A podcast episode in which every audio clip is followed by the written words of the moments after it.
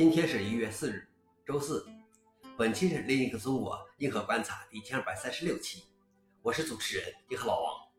今天观察如下：第一条，已知最古老的 MS-DOS 前身版本。微软得以起家的 MS-DOS 始于1980年中期，当时名为 QDOS，以及 Quick and Dirty Operating System。我觉得可以翻译为促成操作系统。它是西雅图计算机产品公司 SCP 开发人员利用帕特森的杰作。后来，他以英特尔8086处理器的名字更名为 86DOS。1981年，微软全机收购了该软件，并将其更名为 MS-DOS。上周，有人发现了 86DOS 的一个新的旧版本，并将其上传到了互联网档案馆。这个版本的 86DOS 非常简陋，只包含了几个实用程序、一个基于文本的国际象棋游戏和回象棋游戏的文档。MS-DOS 一直是微软和 IBM 共同开发的，在 IBM 的个人电脑 PC 上销售的版本被称之为 PC-DOS。但微软保留了将它以 MS-DOS 授权给其他电脑制造商的权利，这是促成了 PC 金融市场的掀起。消息来源：阿斯泰克尼卡。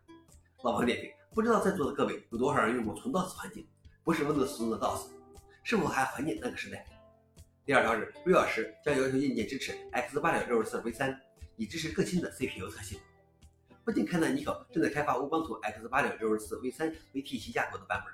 以支持带有 AVX、AVX2 的 Intel AMD CPU。红帽现在也公开证实，他们正在为明年的六小时探索可能的 X86 64 V3 要求。此外，该硬件机械还强制要求使用 FMA、VEX 编码和其他新特性。如果无条件使用 X86 64 V3，可能会对性能有所帮助。过去十年中的大多数 Intel AMD CPU 都支持该硬件机械。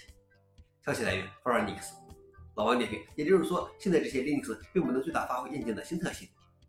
最后一条是 DVD 复苏，以防止电影消失。流媒体服务的出现预示着观影新时代的到来，不再受限于影业的时间。然而，另外一方面是，一旦这些电影从流媒体服务中删除，你就不能再观看了。越来越多的人，尤其是年轻人，开始购买 DVD 甚至唱片，以保持在想看的时候看，想听的时候听。消息来源：BBC。老王点评：然而，你还需要一台 DVD 播放机或者一个光驱，现在怕是不太多见了。